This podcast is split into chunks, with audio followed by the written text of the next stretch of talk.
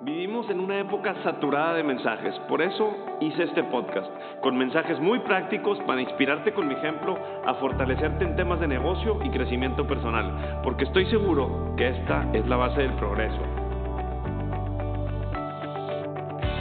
Por favor comparte este podcast con alguien más, suscríbete a mi newsletter y ayúdame a inspirar a más gente. Solo así lograremos un impacto más grande. Soy Gus Marcos y esta es mi historia y la historia de los que estamos cambiando nuestro mundo. Gracias por ser parte de ella. Gracias Artur por tu tiempo. A ti amigo, padrísimo. Oye, ¿cómo te fue en tu evento? Poca madre, poca madre, eh, lleno total, la gente desesperados porque hace mucho que no teníamos eventos físicos. Eh, sí jaló la, la raza Real Starter también apoyó el evento. Muchas gracias, eh, por, por, el, empujón. Sí, sí. Qué bueno, hermano, me da mucho gusto. Sí, vi que se quedaron un par de días.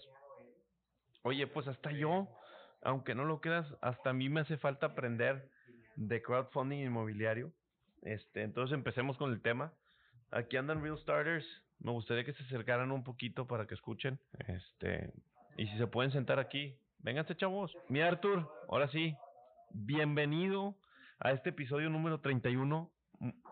Aunque no lo creas, me han estado solicitando eh, a mí invertir en, en cantidades mucho más pequeñas de lo que de lo que cuesta un inmueble, ¿no? Entonces, por eso te invité, sé que eres un experto en el tema, y, y este episodio de crowdfunding con, con, con, Arturo Merino de Río Capital, me gustaría que te presentaras, eh, que te conocieran, y luego ya explicar un poquito qué es el crowdfunding. Me gustaría que tú lo describieras y, y cómo lo llevas a cabo tú y qué seguridad hay del inversionista. Y por ahí llevar la plática, mi Arturo. Bienvenido. Muchas gracias, Gus. Eh, un honor estar aquí con, contigo y, con tu comunidad. Eh,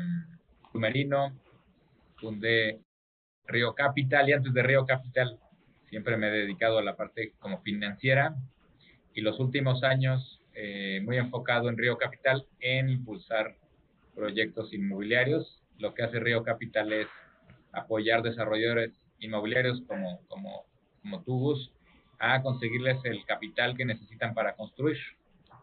Eh, eso es lo que, lo, que hacemos y nos apasiona muchísimo. Esto es lo que hace Río Capital. Entonces Río Capital se encarga de conseguir el dinero para mis proyectos.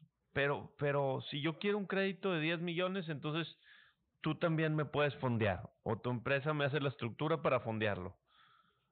¿Correcto? Si Río, Río no fondea, nosotros ya tenemos todas las alianzas con, los bancos, con eh, los fondos de inversión, con inversionistas, con financieras y ahora con mi sector favorito, Excelente. Eso era lo que quería llevar. Entonces, e, es bueno que comentes este tipo de cosas porque sabemos que la estructuración de capital de un proyecto inmobiliario necesita dinero propio, que es equity, necesita dinero de inversionistas y necesita crédito puente, ¿correcto? Eh, en este caso, este, bueno, pues hoy, hoy, hoy, hoy les quiero platicar cómo el crowdfunding inmobiliario ha crecido, porque hay un nicho bien importante, obviamente, hablando del tema digital, de todos los millennials y toda la gente que al final del día, a través de redes, está pendiente de tus proyectos y tiene ganas de estar ahí y participar, pero es aquí donde yo tengo muchas dudas, ¿no? ¿Cuál es la estructura, la estructura legal que, que necesitamos tener como desarrolladores para poder ejecutar el crowdfunding? Yo tengo varios proyectos y, y sí he levantado capital en, en, en, en, años anteriores, pero con diferente estrategia. Creo que el crowdfunding es una estructura legal y fiscal mucho más práctica. Me gustaría que entendieras cómo se protege al inversionista, que es algo bien importante.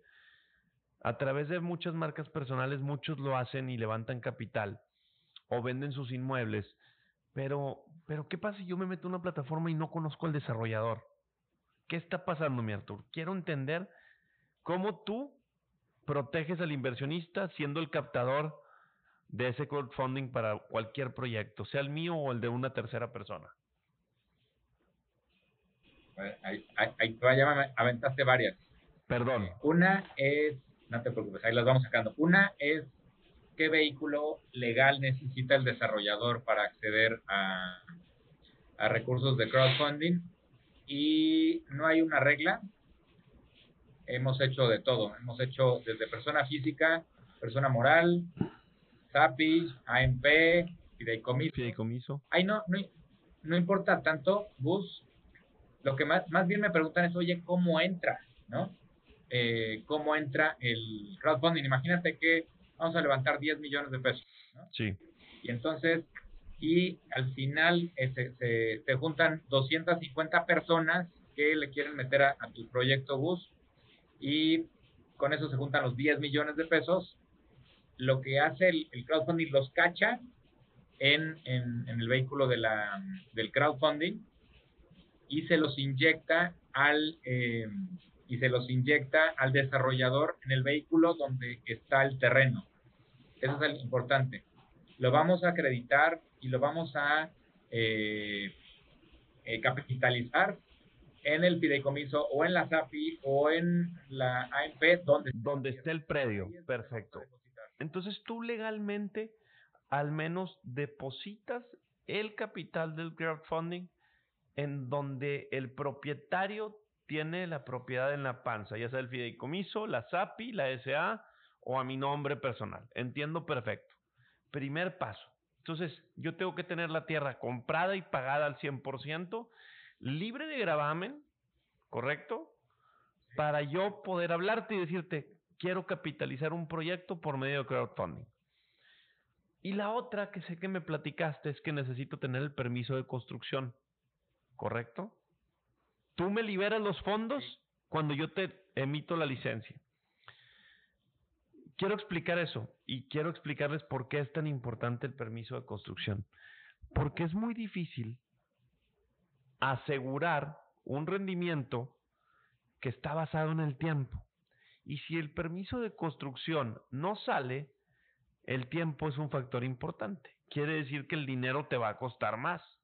Entonces, tú como financiera y como fronting del dinero, te proteges, te cuidas, cuidas tu prestigio, y entonces me, me empiezas a, a, dar el flujo conforme avance de obra o cómo me lo das, Artur? Platícame, ¿cómo me das? hay gente que es muy parecido a, a, los bancos. Ok. Entonces se da, se da un anticipo y luego vamos y, y, se hace la revisión por parte del crowdfunding de los avances de obra. Cuando se comprueba el avance de obra, se da otro, otro anticipo. Una de las cosas diferentes y divertidas que tiene el crowdfunding es que no tiene toda la lana junta. Entonces, a veces las administraciones también dependen de qué tanto invierte el crowd. Es decir, vamos a levantar 20 millones y se separa en varias campañas. Normalmente no lo hacemos de un trancazo. imagínate que hay varias campañas de 4 millones cada una. Oye, ¿y las campañas las haces con pauta tuya, Arturo? ¿O, o, o, quién, quién está haciendo las campañas a través para, para enseñar el proyecto?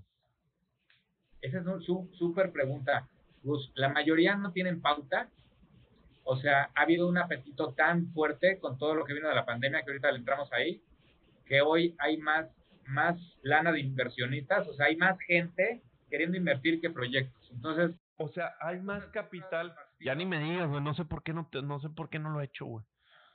Es que no he necesitado capital. Estoy diciendo y ya sé, eh, hoy hay más gente que quiere invertir que proyectos que, subamos a la plataforma. Tal vez en un futuro se requiera hacer algo de, pauta, hoy no. Fíjate.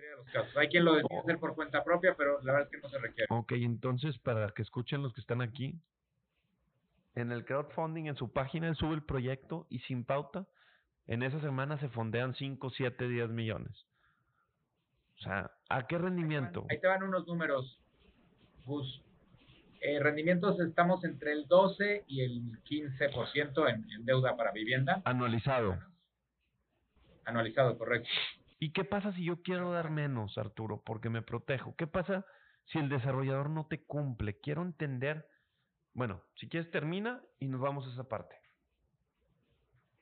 Ese, ese tema es muy muy importante para todos los inversionistas porque no, no, no la gente no lo tiene tan claro, pero eh, nomás para dar un poco de escala, eh, a partir de, de, la pandemia, Gus, nosotros pues casi todos los proyectos los financiamos con bancos, ¿no? Y llega el año pasado la pandemia y pues obviamente los bancos, como tú sabes, pues se enfocaron más bien en, ¿no? En apagar los fuegos y en rescatar los proyectos que, que ya tenían. Yo, yo te voy a explicar qué, qué sucedió, porque tengo socios banqueros. Se dedicaron a, reestructurar todos los problemas. Entonces, a todos los que traíamos créditos puente en la fila, nos dejaron atrás y se retrasaron los créditos puente y la gente no podía parar las obras. Entonces, fíjense, vean lo que sucedió, pero cuando hay alguien en la jugada como tú, Arturo, pues ¿qué hicieron? Véngase, vamos a probar, ¿no? Exacto, exacto. Por ahí de marzo los bancos estaban apagando fuegos, como, como bien comentas, y yo había escuchado el crowdfunding pero levantaban muy poquito dinero, ¿no? Entonces, por ahí de 2019, no, pues te juntaban 5 millones, digo, no, pues 5 millones no, no, no ayuda mucho para, para mis clientes. Ni para tres casas. Desde 2020, esto explotó.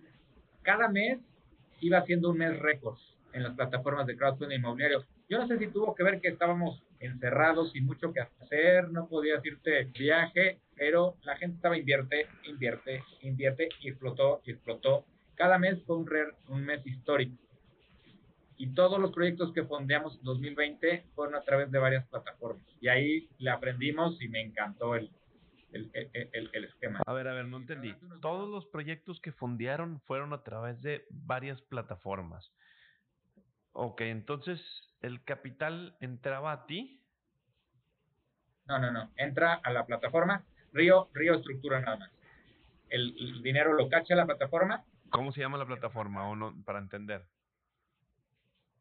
Es que hay varias. Con las que más trabajamos es con Brick y con Expansive. Ok, Brick, Expansive o, o, las que sean. Crowd. Ajá, ok. Entonces, esa es la que fondea. No, a esa fondeas. Esa es la aplicación. Entonces yo me meto por mi celular, descargo cualquiera de las que dijiste y por ahí le meto lana. Sí. Y entonces, si yo te llevo el proyecto a ti, ¿qué sucede? O sea, quiero entender la estructura. Ah. Cuando llega el proyecto a Río, antes de ir derechito al crowdfunding, lo estructuramos y evaluamos si es para crowdfunding o puede ser que sí sea para banco, ¿no? Vemos si es banco, crowdfunding o fondo. Ya. Y, y lo concursamos en varios. Normalmente no nos vamos con una sola, ya que nuestro comité de inversión definió las condiciones, también definimos con quién lo vamos a fondear. Ok. Entonces, tú defines la estructura. De crowdfunding, damos a varios. ¿Cuál es lo máximo que has fondeado por crowdfunding? ¿40 millones de pesos has logrado? A ver, esa es adivinanza. Más, súbele. 100 para un proyecto. 80. 80 para un proyecto. ¿Ofreciendo qué rendimiento, Arturo? Un rendimiento variable, eh, el escenario base de 16% anual. que ofrecen el 16 anual, A ver, ¿y en qué momento pidió el dinero, Arturo? Este fue para un caso de un hotel padrísimo en San Miguel de Allende, en medio de la pandemia, pero era un proyecto ganador es San Miguel de Allende, boutique, eh, operado por Presidente, construido y diseñado por, por Artigas. Okay. Ahorita está en, en, fase de terminación. Y el esquema ahí no era deuda, sino te invitaban de socio. Wow. Patrimonial. Entonces tú comprabas, el ticket eran 100 mil pesos. Wow. Y comprabas una participación rititita del fideicomiso maestro donde estaba la tierra y los contratos y te convertías en socio real del proyecto de un hotel presidente en San Miguel de Allende. Ok, ok, 80 millones de pesos para un hotel operado. Sí, me suena un 16 en base a flujo. Ok. Eh, platícame está bien, es variable. Ahí ya sabes que vas al riesgo. Ahí ya sabes que vas al riesgo. ¿Ok? Ahora, vamos a un proyecto vertical, horizontal, donde Gus va a levantar 50 millones de pesos para la primera fase de un desarrollo vertical. ¿Sí? ¿Qué pasa si yo ofrezco el 11? Es muy buena pregunta. Eh, es un poco la oferta y la demanda. Pues imagínate que subo tu proyecto padrísimo de Gus Marcos, ¿no? Pero ofrece el 11, ¿no? Y al lado tengo otros cinco proyectos que ofrecen el 12, el 12 y medio, el 13. Sí, pero no son de Gus. Proyectos no son de Gus. Entonces la pregunta es, ahorita pregunta a los real starters, ellos invertirían, ¿no? Pero en la gran mayoría del crowd, pues sí son muy sensibles a, ese tema de Ok. Entonces, es una oferta y demanda. no, y tal vez un puntito más o un puntito menos hace toda la diferencia. Entonces, en el crowdfunding nos tenemos que ir un poquito más agresivos. Oye, ¿y qué pasa, Arturo, si no lo puedo cumplir, güey? ¿Qué, qué, le, qué, qué, qué sucede, güey? Ahora rezar tantito, pues algo que no sabe mucha gente. Hay cinco plataformas hoy autorizadas inmobiliarias de crowdfunding inmobiliario autorizadas por la ley Ok. Es decir, el BRIC, Expansive, M2 Crowd, 100 ladrillos y Monific. Sí, yo, yo, yo conocía 100 ladrillos y Brick. Hay cinco plataformas. Cinco. Hay cinco. Autorizadas. Probablemente va a haber más. Después, hoy la ley FinTech solamente tiene registradas esas cinco. Entonces, de entrada, sugiero ahorita irnos nada más por esas, por esas cinco. Luego, ya que dentro de esas cinco vas a invertir, en, en, en la mayoría, en el 99% de los casos, Gus, todos traen garantía dura. ¿Cuál es? Garantía eh, real. El terreno. El terreno y la obra y todo lo, a veces hasta garantías adicionales, pero casi siempre es un esquema muy tradicional donde la garantía es el mismo desarrollo. ¿Qué pasa?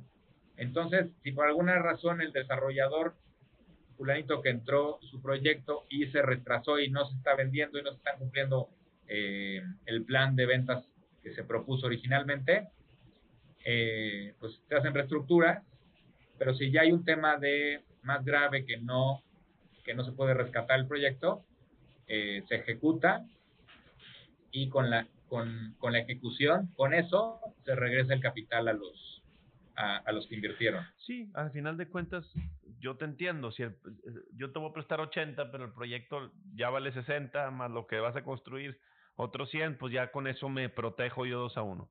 Entonces, tanto Rick y tú como, como estructuración, que me vas a recomendar cómo estructurar y decirme cómo mi proyecto va a salir más rápido, al menor costo y en el mejor tiempo posible, que es lo que tú haces, me queda muy claro. Entonces, Río Capital me va a decir con quién me voy a ir, con quién voy a trabajar, me va a decir qué tipo de garantías voy a dar para eficientizar el proceso y cómo estructurar obviamente legal. Ahora, el dinero, ya, vamos al, proceso, ¿no? Entonces, tú le mandas digital o, él se mete a la aplicación, ya, decido la plataforma por medio tuyo y firmamos toda la papelería legal. Esto es para que se imaginen cómo son los procesos toda la gente que nos escucha, ¿no? Es bien importante. Entonces, decidimos el proyecto, fijamos el monto, que yo creo que tú me vas a ayudar mucho en eso, me vas a decir, Gus, a ver, traes 250 millones de crédito puente, métele 100 a este tipo y que sea en este punto. El, el, creo que el timing de saber cuándo pedirlo es bien importante, ¿no? Que ya esté el permiso de construcción. ¿Sabes qué yo hago, Artur, cuando pido lana? Que ya esté la excavación profunda, si tengo una excavación profunda avanzada y que no tenga tema de taludes, porque, porque los taludes son complejos. Entonces, y también que los vecinos estén todos contentos. O sea, ¿cómo hay que medir ciertas cosas y ciertos procesos? Porque si nos detiene la obra o nos, o nos, o nos pasa un accidente, los accidentes son accidentes, Arturo. Aunque estemos haciendo bien los taludes, ¿qué pasa si viene un huracán, güey? ¿A poco viene una cláusula? No, pues yo no te puedo bajar el 12% al 6% por el huracán, güey. Me van a decir, oye, Gus, y, y, más cuando eres una figura pública o que ya estás en redes, güey. Está bien que... Por eso me ha dado tanto miedo, porque es el patrimonio de miles de personas y quedarles mal. Por eso no me he animado, porque mi competencia da el 13 o el 14, Arturo. Y me da miedo, güey. Fíjate, vean lo que me está pasando a mí. Ese es un tema bien interesante, mi Gus, porque te voy a decir, ¿cuál es el peor miedo de las crowdfunderas? Sí. ¿No? El peor miedo de un banco es que tengan eh, carteras vencidas y que se metan en, problemas con la Comisión Nacional Bancaria por tantas, eh, porque la cartera se les complica. El peor miedo de las crowdfunderas, ¿cuál crees que es? Que no cumplan los rendimientos, güey. Que se empiecen a retrasar algunos proyectos Ajá. o eh, no cumplan y entonces los inversionistas empiecen a crear eh, el miedo o comentarios, el miedo y entonces así se va se va una crowdfundera cuando lo que más vale de un crowdfunding es el prestigio. Entonces, de, deja de todo lo demás. El prestigio es lo que más tienen que cuidar, lo que tú has dicho también en, en tus foros, cómo cuidas todo tu, tu prestigio por, de tu familia. Por, por eso no lo he hecho. Funciona para, para el crowdfunding. Te voy a decir otra cosa. Pues, varios crowdfunding saben esto, que cuando ha habido retrasos, han puesto de su lana para que los inversionistas, esto lo digo yo a título personal, que sé que, lo han hecho y no sé si lo van a seguir haciendo, pero es algo que están cuidando, sobre todo ahorita están haciendo las fundaciones para que los siguientes años explote y le compitan a los bancos. Sí, Arturo, yo te entiendo, pero entonces no, o sea, también está bien difícil y no es tan rentable, güey. Si un desarrollador falla y la crowdfundera tiene que entrar al quite, o sea, también quiero que sea negocio. Está bien, entiendo ese punto. Entonces, sí, sí tiene una ventaja invertir en crowdfunding. Entonces, al final del día, para si yo invierto 100 mil pesos en un proyecto o 200 mil, entonces para mí el riesgo es cero, siempre y cuando la propiedad se venda al valor mercado, 2 a 1, para yo recuperar mi capital. Ese es el peor escenario. Que, se tarden, que, que, me tarde en recuperar mi dinero, pero lo voy a recuperar porque yo estoy apalancado de la tierra.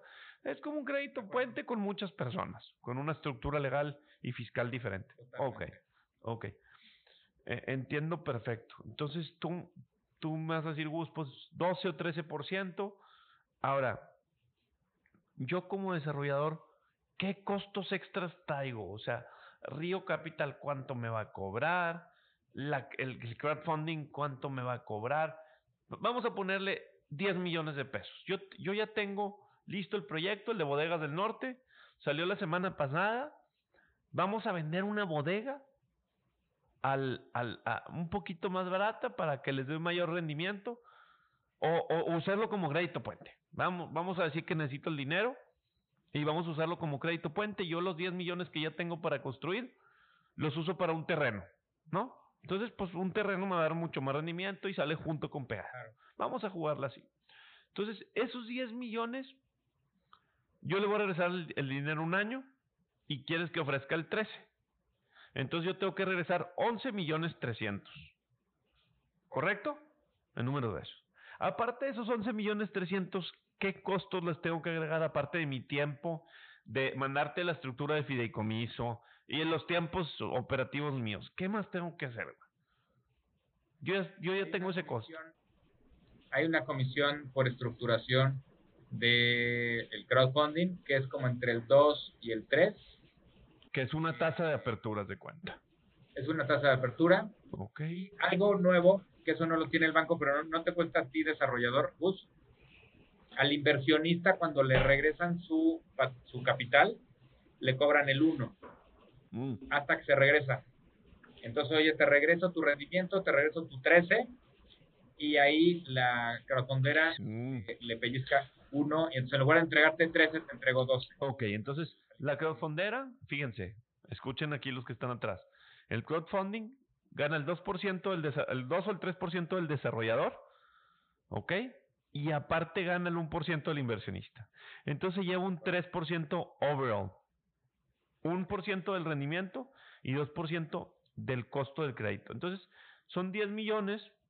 Ponle que yo lo negocie que haga un intercambio de publicidad con Brick y contigo y les diga, oye, Río y Brick, del 3 al 1.5, pero vamos a dejarlo en 2 porque soy bien buena onda, güey, y te voy a recomendar con mucha raza. Bueno para la negociada. Sabes que te va a funcionar, ¿verdad? Entonces, ok, yo tengo entonces 200 mil pesos de costo, ¿correcto? De 10 millones, ¿sí? 11 millones 300, 11 millones y medio, punto. Y ya si yo pongo en mi proforma y lo desgloso, ¿correcto? ¿Te parece bien así? Porque tú me vas a pedir mi proforma para prestarme y me vas a decir, Gus, ¿está bien estructurada? ¿Sí o no me pides mi proforma, Artur? Claro que sí. ¿Correcto? Bueno, entonces yo ya pongo que mi costo anual es el 13% más el 3% o el 2% de comisión por apertura de lo que baje el dinero. Punto. Ese es mi costo. Ya para saber, digo, para ver en qué proyecto los voy a meter. Porque sí me interesa mucho y me interesa mucho probar, Arturo. Como estoy bien diversificado, hay gente que quiere invertir en bodegas, gente que quiere invertir en vertical. Ahora, el timelapse. Un proyecto vertical tarda a veces tres años. ¿Por qué tres años? Sabemos que el régimen de condominio a veces es tardado. Y yo ya traigo ese costo. Yo ya traigo seis a ocho meses de, de, de por, por burocracia, porque puede estar el proyecto terminado, pero como son puros créditos hipotecarios, Infonavit y Confinavit, ¿qué hago? No puedo firmar la escritura porque no tengo el régimen. Entonces te proteges de seis a ocho meses. Para los que me están escuchando de un proyecto con un régimen de condominio, dependemos de la burocracia del gobierno de México. Y hay que decirlo, Arturo. ¿Verdad? Me duele decirlo, pero dependemos de esa, de catastro, de registro y dependemos de municipio. Y a veces son seis, ocho meses. Fíjate, localital, lo terminé el año pasado, Arturo. Y apenas va a salir el régimen esta semana. ¿Sí?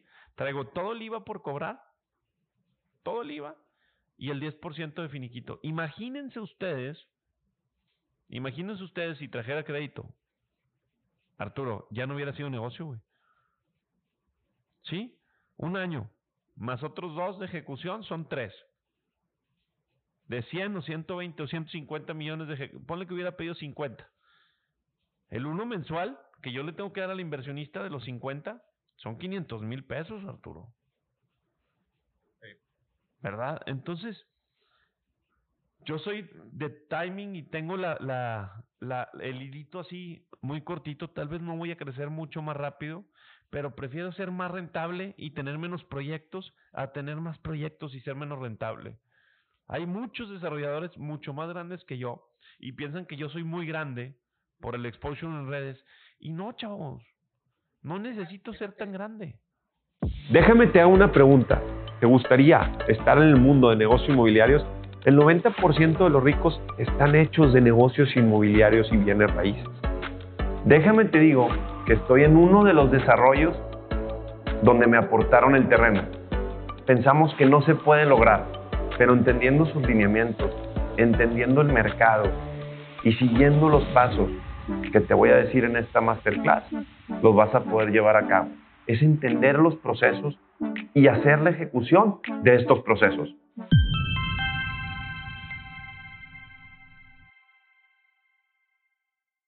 Te doy un consejo, que es el consejo que, le doy a, mis clientes. Porque fíjate, te voy a platicar, Gus. En, ahorita en plataformas, si se meten en Expansive, van a ver que tenemos dos proyectos con el sello de, de Río Capital. Uno es un desarrollador que fue su primer desarrollo. Híjole. Y otro es un desarrollador que entrega mil viviendas cada año. Ah, no. Pues. Los dos se están financiando en Expansive y a los dos les sirve, pero lo que te quiero decir es, el crowdfunding es el futuro o ya el presente para muchos. Tiene más bondades, aparte de la parte e-, económica que ya platicamos, tienes mucha más exposición, tu marca, tu currículum. Sí, la gente te va a comprar, no nada más. Unos van a comprar y otros van a invertir. Entiendo perfecto. Entiendo. Entonces tienes, tienes ese exposure. Y además, gusto que también tienes la parte humana, le estás dando a una persona física que pudo invertir mil pesos en tu... Humanizando el desarrollo le está dando un rendimiento como si, como si hubiera invertido un millón de pesos antes del, crowdfunding. No, está padrísimo.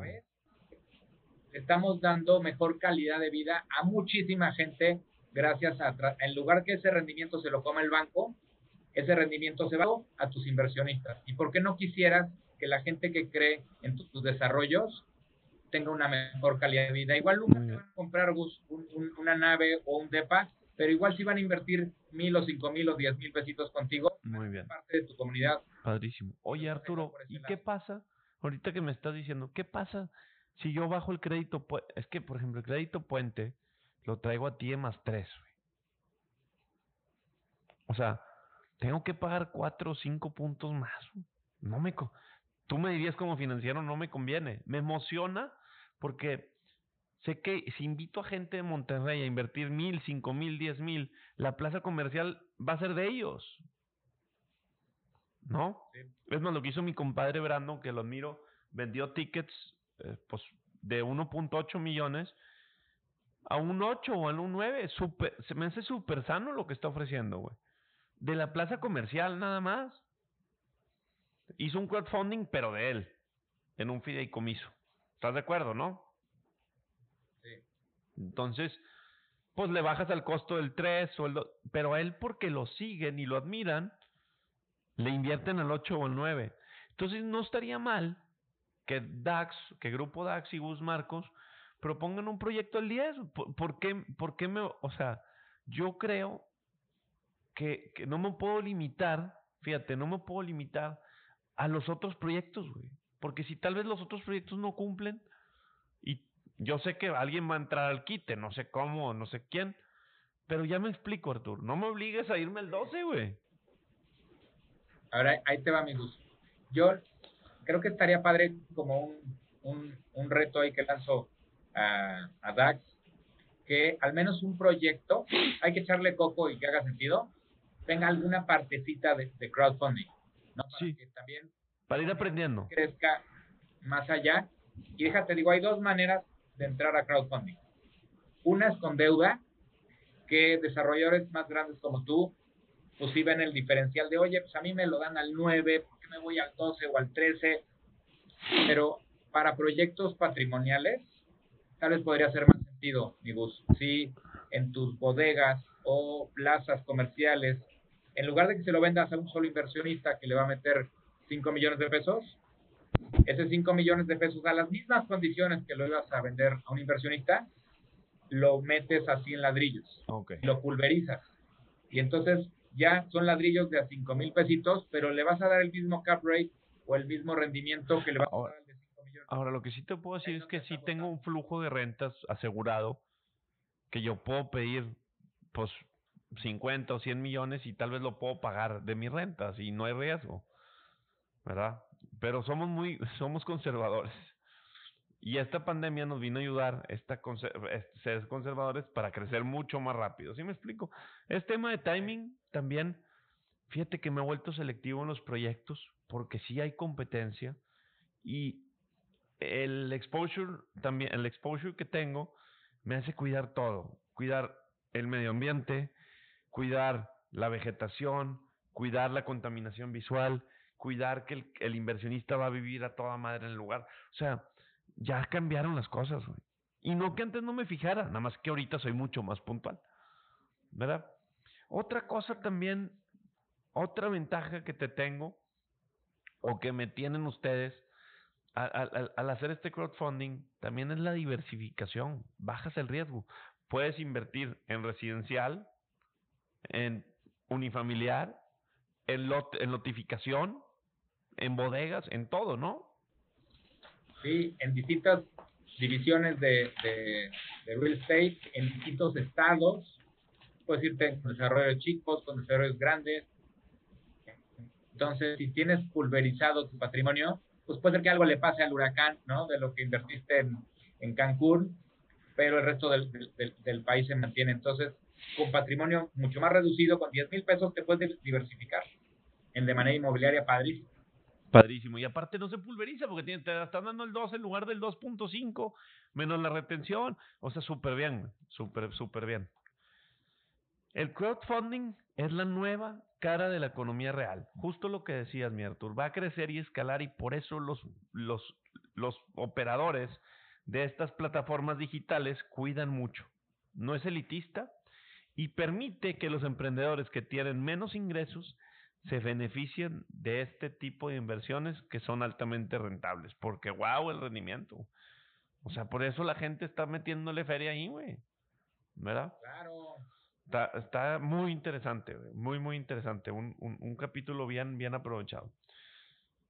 ¿Qué tips y consejos pues no, nos, darían, nos darías tú, Artur, para, para, para invertir? Para cerrar ya eh, eh, el tema. ¿En qué se fijarían eh, para, invertir? ¿Cómo pueden cuidar esa diversificación? Platícame. Creo que, fíjate, algo que eh, les recomendaría a todos. O sea, a lo mejor luego me preguntan, oye Artur, ¿qué libro puedo leer o qué no sé qué? Le digo, a ver, en lugar de que te compras un libro, invierte en una plataforma que te va a costar 500 o 1000 pesos y ese va a ser tu libro. ¿Por qué? Porque la tarea va a ser que leas todo. Mi, hipótesis, mi gusto es que la mayoría no leen todo el, documento porque son muchos documentos. Imagínate todo el expediente y todo el expediente eh, es, visible. Entonces, lo, mi recomendación es, ya escogiste una plataforma, escogiste un proyecto, léelo completo. O sea, no, no te quita la responsabilidad porque pueden tronar. O sea, sí puede tronar el proyecto y sí puede tronar la, la plataforma, ¿no? Ahorita no lo veo, pero sí puede ser. Entonces, lo, el mensaje, mi gusto para, para la comunidad es, no, exi no se exime la responsabilidad de cada uno de revisar el proyecto, de preguntar, de si estás en la localidad, ve a ver el proyecto, velo a ver, ve a ver el terreno, pregunta del, del, del incluso más, porque cuando inviertes en el banco no tienes ni idea dónde quedó tu dinero, pero aquí sí sabes. Aquí Oye. sabes el nombre del desarrollador, sabes la desarrolladora, Todo. sabes el proyecto. ¿Y, y qué? Entonces, también, léelo. también tengo otra, otra pregunta. ¿Cuál es el riesgo al recaudar el capital? O sea, ¿yo qué riesgo voy a correr al recaudar? De lavado, pues imagínate que alguien esté lavando, ¿qué, qué, qué riesgo llevo yo? O no llevo ningún riesgo porque tú me haces el fronting y a mí Brick o cualquier plataforma me llega y me inyecta el dinero mi fideicomiso. Entonces yo me limpio las manos del PLD y de todas esas cosas. Ahí te va, es muy buena pregunta, amigos. Ahorita la Comisión Nacional Bancaria está sancionando a las empresas o personas que levanten y que se digan como crowdfunding, ¿no? Entonces, si tú salieras y dices, a ver, señores, voy a levantar para mi crowdfunding, ahí sí te, te, te, te probablemente te multaría la, la, autoridad.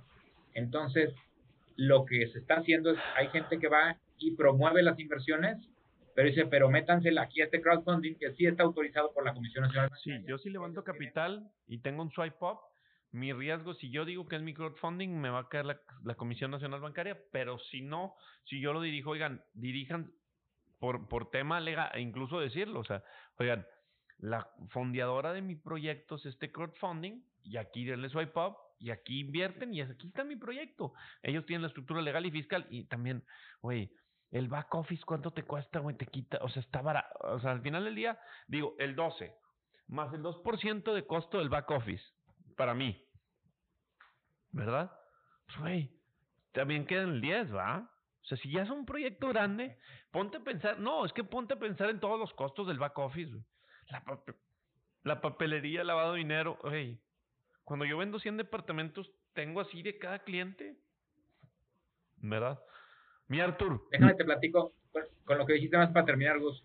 Creo que el futuro va a ser esta combinación de crowdfunding más marca personal creo que esa combinación que están creciendo en, en, universos, porque la gente va a confiar y ahí tu responsabilidad es más moral, que tú sabes que eso es no, yo sé. importante, más que legal de conocer el proyecto, pero si alguien va, ¿no? Con la comunidad que le gusta invertir y te conoce, te va a seguir, ¿no? Y si al final toda la parte administrativa de papeleo, legal, fiscal, la atiende una plataforma seria y aprobada por la comisión, esas dos combinaciones, creo que por ahí va el, el, camino del futuro para levantar eh, proyectos, capital para proyectos. Muchas gracias, mi Artur. Me pone, me emociona que me digas que el crowdfunding y la marca personal son los dos futuros de levantamiento de capital. Eso quiere decir que vamos por buen camino. Mi Artur, mil gracias. Te agradezco muchísimo tu tiempo. Espero que puedas venir a Monterrey muy pronto para grabarlo en físico. Este, porque hay muchas cosas que faltan, pero creo que lo amplificamos bien, fuimos muy precisos en la información. Vayan, vayan a, seguir a Río Capital y, al, y a Arturo. Pregúntenle por DM en cuál proyecto invierte, cuáles son de ellos, por qué esa estructura, aprendan de él y por ahí síganlo para que para que aprendan mucho de tema de inversiones inmobiliarias porque también le sabe mucho y es muy analista y muy duro con los proyectos, así que síganlo. Gracias,